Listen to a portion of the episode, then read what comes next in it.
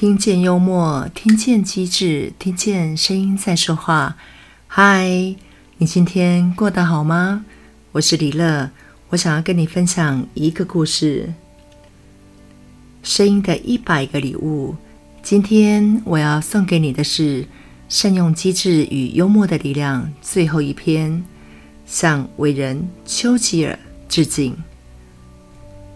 前两集我们聊到丘吉尔在英国政坛以及对于整个欧洲世界的影响。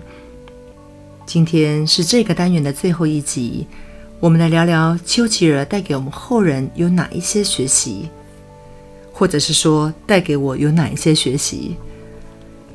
不知大家有没有听过一句话：“三岁看大，七岁看老。”孩子从小的性格决定了他终身品格的表现。这句话放在丘吉尔身上，似乎也可以看出一些端倪。我人小时候是又反骨又叛逆，小学求学时可不是一路顺遂。尽管学校的管理非常严格，但是个性叛逆。倔强又调皮的他，也经常让师长们非常头痛。在他学科的成绩当中，只有英文的学习还算不错，那是因为他非常喜欢他的英文老师。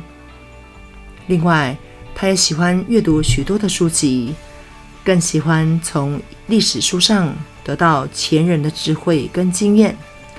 即便他的成绩不够理想。但他从未中断他的阅读，每天必读。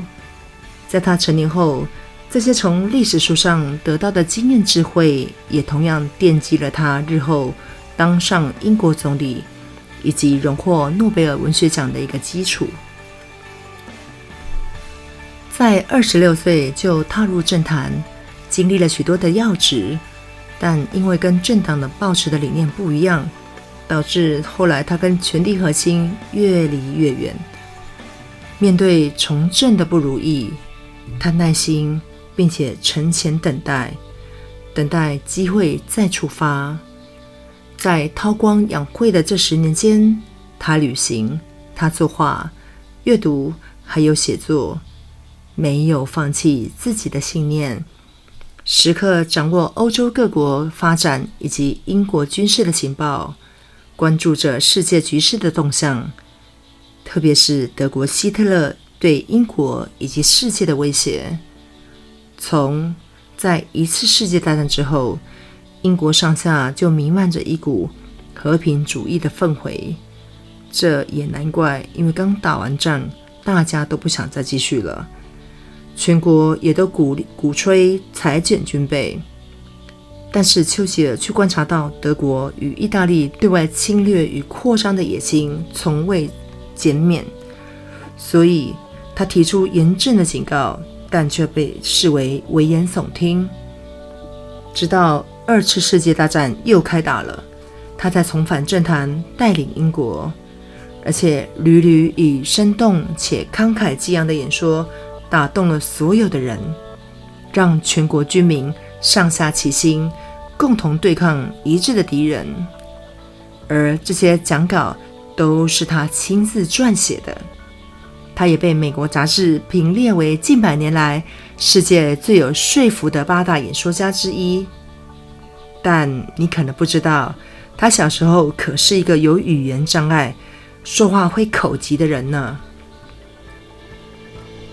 美国 CBS 记者爱德华·穆罗曾经称赞丘吉尔说：“他让英语生动了起来，流传到战役中，鼓舞着士兵。”在这里，我也要向各位推荐一部在2017年的电影，叫做《最黑暗的时刻》。这部电影就是以二次大战为背景，描述丘吉尔如何在形势危机当中。带领英国人打赢德国，如何用精准的眼光、犀利的言辞独排众议，而且在每次对外发表的演说当中，慷慨激昂、生动且充满力量的一个演说，振奋了人心。这是真实故事改编的电影，但是我们仍然可以透过动态以及引人入胜的拍摄手法，进入当时的时空而被感动着。在教育现场的我，常常看着这些来自不同家庭的孩子，尽管每个人的学习背景不尽相同，有些孩子活泼热情，有些孩子叛逆又反骨。我既是他们的老师，我会时刻提醒我自己，不要用成绩来评断这些孩子，因为每一个人的启蒙时间点不尽相同。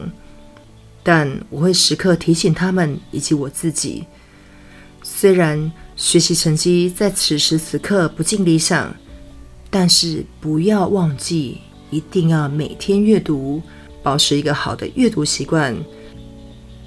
因为这次节目的录制，让我对秋吉野的印象从黑白平面变成彩色又立体。我也知道。从不同面向及角度来认识这位领导者，知道一位人物的养成之路，知道能够用更多元的角度看待身边的学生以及自己的孩子，可以以更包容的态度来面对他们的活泼与叛逆，更告诉自己，在逆境的时候不要放弃，持续练功，持续练习，持续等待机会降临，或者创造自己的机会。也知道，虽然生活有时辛苦，但要保持幽默与对生活的热情跟享受，才能够活出自己生命的意义与价值。我是李乐，我们下集见。我们是一群热爱分享声音能量的声音艺术家，透过声音传递知识与力量，把声音当作礼物送给你。如果你喜欢我们分享的内容，欢迎你订阅我们的频道，给我们评分，也邀请你在留言分享区分享你的收获或者感动。我们下期见喽，拜拜。